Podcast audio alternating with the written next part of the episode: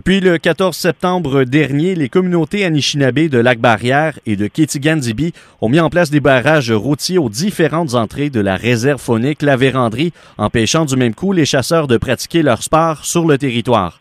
Cet événement n'est pas isolé alors que ces communautés demandent depuis plusieurs années un moratoire contre la chasse à l'orignal. D'ailleurs, une étude aérienne menée par le ministère des Forêts, de la Faune et des Parcs, en association avec le Conseil tribal, prouve sans l'ombre d'un doute que le cheptel d'orignaux est en baisse sur le territoire. Toutefois, le MFFP et les communautés du lac Barrière ne s'entendent pas sur la gravité de la situation.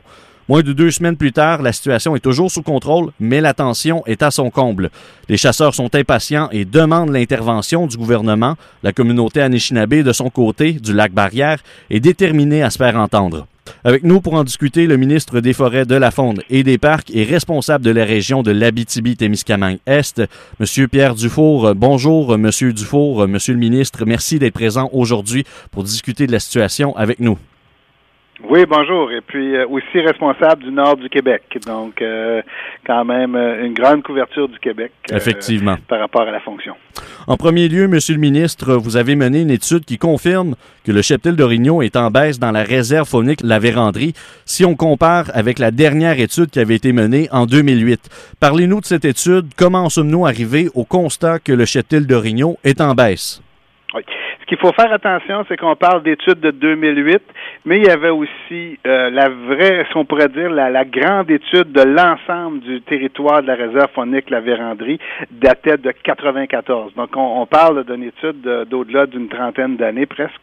Donc, euh, c'est quand même, c'était quand même important. C'est une promesse que moi j'avais faite aux communautés autochtones l'année dernière, aux communautés algonquines, lorsqu'on a eu une rencontre d'urgence qui a été établie en 24 heures, que je leur avais promis de faire un, inventaire aérien de la situation parce qu'eux disaient que ça faisait longtemps qu'il n'y avait rien eu par rapport à ça, puis qu'on ne pouvait pas simplement se fier sur la récolte des bêtes. Et euh, j'avais demandé aussi une participation de ceux-ci, ce qui a été fait par cinq communautés, dont entre autres dans une des celles que vous avez faites en présentation, Kitigan Zibi, et euh, naturellement Kitisakik, Winaway, Lac-Simon et Québec. Donc, on avait, euh, je pense, dans ce processus-là, euh, trouvé une situation qui était intéressante d'impliquer euh, les communautés à l'intérieur même de la démarche. Nous, ce que ça nous a donné, et oui, et comme vous l'avez mentionné, ça nous a démontré qu'il y avait eu une baisse euh, euh, quand même légère du cheptel. On était passé depuis une trentaine d'années de 3,4 par 10 km carrés à environ 2,6. Donc, ce que ça donne comme situation, grosso modo, c'est que oui, il fallait agir. Ce que nous, on a décidé de faire, parce que moi, comme ministre, que j'ai donné l'autorisation, c'est d'enlever 100 permis de femelles pour l'année actuelle, donc passer de 200 à 100. Et le deuxième élément, c'était 30% de la pression de chasse qui était enlevée complètement aussi.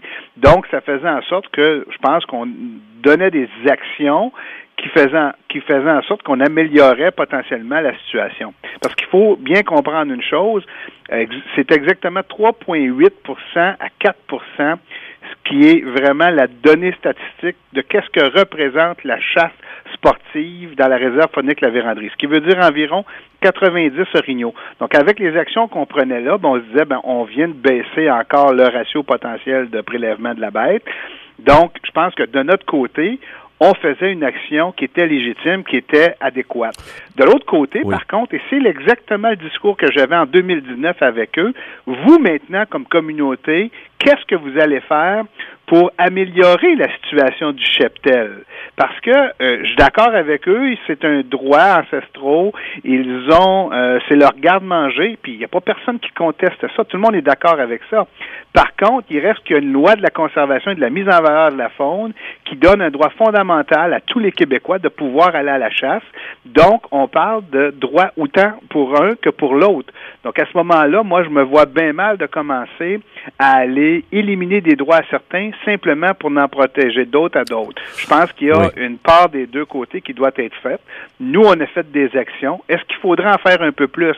Écoutez, c'est autour d'une table de négociation que ça se fait, mhm. qu'on est capable d'avancer dans cette discussion-là, et ce n'est pas en commençant des blocages et en devenant, en créant de la violence sur les lignes que c'est quelque chose qui est heureux de faire puis qui est positif de faire. Je pense qu'à ce moment-là, on s'en va pas dans la bonne voie, c'est sûr et certain. Moi, de mon côté, je me dis, on a notre canal de, de communication qui est ouvert avec le ministère. On a offert de les rencontrer. Mon chef de cabinet, il est prêt à demain matin les rencontrer, que ce soit à Maniwaki, à Mont-Laurier, euh, que ce soit à Gatineau. On est prêt à se rendre sur place, on est prêt à aller discuter avec eux, mais on peut-tu travailler de façon civilisée une problématique qui doit être vue des deux côtés et pas seulement que d'un côté chasseur sportif. Là, on a un bel exemple que j'ai pu voir dernièrement c'est justement dans le Grand Nord, au Nunavut, où la population de caribou a baissé et les communautés ont pris des décisions envers leur communauté de dire ben on va baisser notre potentiel de chasse pour les prochaines années pour maintenir notre euh, notre situation du caribou. Donc euh, a une communauté comme les Inuits sont capables de le faire, je vois pas pourquoi que les communautés algonquines pourraient pas le faire aussi et c'est de revoir justement les chiffres avec eux, mais il faut qu'ils soient aussi euh, dans la ligne de nous donner les chiffres, parce que Lac Barrière ne veut jamais donner un peu euh, ces chiffres, etc. Donc, si, exemple, pour faire un, garde-manger puis avoir une subsistance de, de, viande, que ça prend, exemple, deux orignaux par famille, ben faut le calculer, faut le voir, puis c'est comme ça qu'on va être en mesure d'avoir une bonne orientation pour le futur pour le cheptel des orignaux du de la réserve phonique, la véranderie, et en permettant à chacun d'exercer les droits qui existent, soit par des lois ou par, le fait ancestral. Très intéressant ce que vous amenez sur la table, plusieurs sujets aussi. On va repasser à travers ces sujets-là, si ça ne vous dérange pas, Monsieur le ministre. Si je comprends bien, là, vous avez euh, mentionné que sur 100 des orignaux qui sont chassés sur les territoires de la réserve faunique, selon vos données, selon votre étude, seulement 4 seraient tués, chassés par des chasseurs et le reste, ce serait de la chasse de subsistance, donc le 95-96 de la chasse qui reste. Est-ce que c'est ce qu'on a bien compris? Ben, prenons le temps de regarder. La, chasse sportive se déroule pas pendant une année complète. Elle, elle, euh, elle se positionne pendant environ de deux à trois semaines peu près. Donc, euh, mettons quatre semaines, mais euh, dans des secteurs différents etc. Donc, ça limite déjà le potentiel sportif de faire de la chasse. Il n'y a pas de chasse à l'orignal qui se fait sportivement parlant au mois de janvier, par exemple. Donc, c'est comme je vous disais au départ, il n'y a pas personne, il n'y a aucun chasseur qui est déjà venu me voir ou qui m'a qui m'a abordé pour me dire ben c'est pas correct que les que ça soit le garde-manger des, des, des autochtones euh, algonquins, les orignaux. Tout le monde est d'accord avec ça, mais je pense qu'on est capable d'en avoir pour tout le monde et je trouve je trouve qu'on doit respecter les droits autant de l'un que de l'autre. Euh, autant des les droits autochtones que les droits de nos chasseurs ou qui, qui, qui veut, pas euh, respectent la totalité des choses qu'on leur demande avec une loi, avec des règles, avec des achats de permis, etc. Donc, à un moment donné, il faut avoir un discours d'ouverture des deux côtés de nation à nation. Ça peut pas être simplement d'un côté. Et ce que moi j'ai de la misère à comprendre dans ce dossier-là, honnêtement, comme ministre, c'est que j'ai de très bonnes discussions avec d'autres communautés euh, autochtones, que ce soit les Hurons-Wendake, que ce soit euh, les Machtoyaches, les Inuits, euh, que ce soit les Cris. Puis c'est drôle, on parvient à s'entendre sur plusieurs facettes. Pourquoi que dans ce dossier-là, on n'est pas capable de s'entendre et qu'on n'a pas d'ouverture. Tout ce qu'on nous dit du côté algonquin, c'est c'est nos rights, c'est nos droits. Donc, moi, je me dis, à un moment donné, il n'y a pas simplement des droits pour une personne sur Terre, il y en a pour plusieurs personnes. Oui, d'ailleurs, vous avez mentionné, là, désolé de vous couper, euh, vous avez mentionné que Lac Barrière n'était pas présente aux discussions. Kitigan-Zibi, il l'était, mais Lac Barrière, c'est la communauté qui est touchée par cette, euh, ben, ces barrages routiers-là, là, spécifiquement, c'est la communauté Anishinaabe de Lac Barrière. Il n'était pas présent aux euh, négociations, justement. On parle de 50% des permis pour les femelles qui ont été enlevés. Donc, on a passé de 200 à 100. Aussi, on a été avec la diminution des permis de chasse à l'orignal, des 50% des permis pour les femelles, en plus d'avoir réduit 9,5% du territoire de la réserve phonique. C'est pas assez pour Lac Barrière, mais comment on fait pour négocier avec quelqu'un qui n'est pas présent à la table de négociation? Est-ce qu'ils ont été invités? Ben, ils ont été invités et c'est justement ça qui est le problème dans le dossier qu'on parle. Il n'est pas le dossier unique. Il y a le dossier présentement de ce qu'on appelle le domaine, qui est un bâtiment qui fait l'interconnexion entre la région de l'Abitibi-Témiscamingue et euh, ce soit l'Outaouais ou les Hautes-Laurentides pour se rendre d'une destination à l'autre. Beaucoup de gens de la Sarre, de Rouen-Noranda, du nord du Québec arrêtent euh, à un moment donné parce que à faire de la route, les gens sont fatigués. On n'est pas capable présentement de faire en sorte que ce bâtiment-là puisse être euh, complètement, euh, il a été démoli, mais qu'il peut être rebâti euh, parce qu'il n'y a pas de volonté avouée concrètement parlant par Lac Barrière pour trouver une orientation à bâtir le, bâtiment. On a le dossier de la foresterie que vous connaissez déjà, qui est en problématique, et là s'ajoute le dossier de le, et le dossier de l'orignal. Mais ce que je trouve, c'est qu'à un moment donné, si on veut, comme communauté, si on veut donner un coup de main à notre communauté, c'est pas toujours en travaillant sur la, la base de conflits qu'on parvient qu'à régler une problématique moi, je suis très ouvert à regarder un paquet de potentiel avec la barrière, mais il faut que ça soit des deux côtés. Il faut que ça soit réciproque, la relation, pour être en mesure de la créer, comme on l'a créé avec d'autres communautés et que ça va très, très bien, que ce soit avec Winaway, que ce soit euh, avec Picogan, etc. Chez nous, ça va, on a des bonnes relations, on a des bonnes communications, mais il faut que la communauté de la barrière veuille s'asseoir puis discuter d'enjeux réels, puis qu'on mette les vrais enjeux sur la table pour arriver à pu avoir ces conflits-là qui retardent et qui créent des problèmes à peu près partout.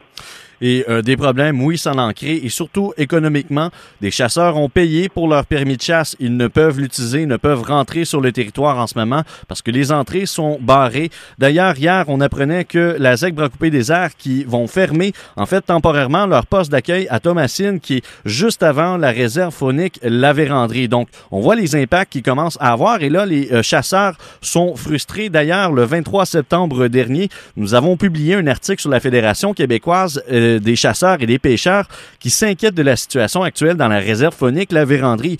Eux, euh, Monsieur le ministre, veulent une intervention immédiate du gouvernement. D'ailleurs, CAGA a reçu un communiqué mentionnant qu'un groupe de chasseurs qui vont se rendre au barrage routier demain, vendredi, le 25 septembre, à compter de 10 heures, afin de manifester et se rendre directement au barrage routier. Est-ce qu'il va y avoir une intervention du gouvernement rendu là? Est-ce qu'il va y avoir une présence policière sur place pour regarder la situation de près? Parce que à ce qu'on sait en ce moment, il y a des chasseurs qui se rendent là demain matin et les gens sont très inquiets. D'ailleurs, moi, je vais être sur place pour couvrir l'événement. Euh, c'est assez inquiétant, euh, Monsieur le ministre. Euh, est-ce qu'il va y avoir une présence policière pour protéger les chasseurs comme les communautés Anishinaabe de Kitigan-Dibi et de, du lac Barrière? De deux choses. Premièrement, euh, comme je vous l'ai mentionné, nos canaux de communication dans ce dossier-là ne sont pas coupés. Donc, les canaux de communication sont toujours ouverts.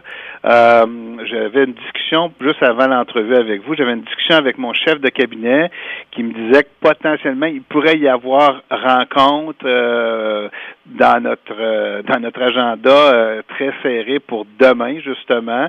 J'attends des confirmations par rapport à cette situation-là. Deuxièmement, ma collègue Geneviève Guilbeault au niveau de la sécurité publique a été mis quand même au fait de la situation. Euh, et vous le savez, le ministre de la Forêt, de la Faune et des Parcs a à faire une gestion sur la forêt, de la faune et des parcs. Par contre, je ne peux pas parler au nom de la sécurité publique. Par contre, c'est sûr et certain, comme je vous ai dit au départ, dans ce dossier-là, il y a des droits autochtones et il y a des droits fondamentaux dévolus par une loi de la conservation et de la mise en valeur de la faune que j'ose espérer que la sécurité publique fera respecter des deux côtés. Donc, euh, c'est sûr et certain, on est dans une situation conflictuelle. Il faut trouver les chemins de passage, il faut trouver les ouvertures de discussion. Et je demande à tous les gens qui sont impliqués dans ce dossier-là de faire acte de, de, comment dire, d'être sérieux dans la démarche et d'éviter tout événement euh, de violence parce que ça n'aide à rien, aucun conflit, aucun dossier. On l'a vu à travers le temps, les, les, les actes euh, de violence n'amène jamais de solution à aucun enjeu. Donc, je pense qu'on est assez adulte aujourd'hui en 2020, on est assez civilisé pour se retrouver à une table de discussion, puis de regarder les enjeux, puis de laisser à chacun leur droit d'exercer leur activité d'une manière en terminant, et professionnelle. Oui, merci beaucoup, Monsieur le ministre. En terminant là, rapidement, on le sait, là, c'est un sujet qui touche les communautés Anishinaabe du lac Barrière et de Kitigan-Zibi. Il y a plusieurs résidents de la vallée de Gatineau qui comprennent leur côté de la situation et que c'est vital pour eux d'avoir des orignaux sur le territoire. En fait, c'est pour la subsistance et pour le bien de leur communauté. Ça nourrit à peu près trois à quatre familles, un seul orignal euh, pour euh, l'année. Est-ce que vous venez de le dire, mais je veux juste faire certain, là, on est prêt à discuter avec eux, on veut s'asseoir à la table de négociation. Euh, nos intentions sont bonnes du côté du ministère des Forêts, de la Faune et des présentement. On veut bien faire et on veut régler la situation sans qu'il y ait de conflit euh, armé, conflit racial. On veut que ce soit seulement bien fait dans, de la bonne façon. Oui, ben exactement. Je pense que on est, comme je vous ai mentionné il y a quelques instants, on est assez euh, mature, je pense, aujourd'hui et civilisé pour avoir une vraie discussion au lieu de commencer à brimer que ce soit d'un côté ou de l'autre, les droits de chacun. Euh, et comme je vous l'ai mentionné, vous l'avez abordé un petit peu tantôt, vous parlez justement que pour les Autochtones, c'est un garde-manger, mais pour aussi les chasseurs, malgré qu'ils déboursent des sous, c'est aussi un garde-manger. Il y a plusieurs personnes, moi, que je connais, que leur chasse à l'orignal, c'est à peu près leur viande qu'ils mangent pendant une année complète, autant chez les Blancs que, chez les, que les, nations autochtones. Donc, quand on regarde le tout, je pense que c'est essayer de trouver où sont les chemins de passage et de demander tout simplement des moratoires sans d'un côté faire aucune action ben ça me démontre pas qu'il y a, une vraie, un, vrai enjeu autre que d'éliminer les droits à quelqu'un. Et c'est là, moi, que je ne peux pas embarquer comme ministre à éliminer des droits à certains et juste en protégeant un côté de, la, de la chose. Monsieur le ministre, merci beaucoup de votre temps. Je crois que ça va rassurer les gens et répondre à beaucoup de questions qui étaient euh, laissées en suspens dernièrement. Je vous remercie de votre temps et je vous laisse aller sur ce. Merci beaucoup. Et puis, euh, comme je vous dis, je demande aux gens euh, d'être quand même euh, très respectueux dans toute cette démarche-là. Je sais que c'est pas évident, puis c'est très difficile pour les gens qui investissent des semaines de congé, des, des comment dire, des, des, du temps. Mais je pense qu'il faut trouver le moyen que tout le monde soit respecté là-dedans. Super, c'était le ministre des Forêts, de la Faune et des Parcs, responsable de l'Abitibi-Témiscamingue-Est et du Nord du Québec. Monsieur le ministre Pierre Dufour, merci de votre temps. Je vous souhaite une excellente fin de journée. Merci.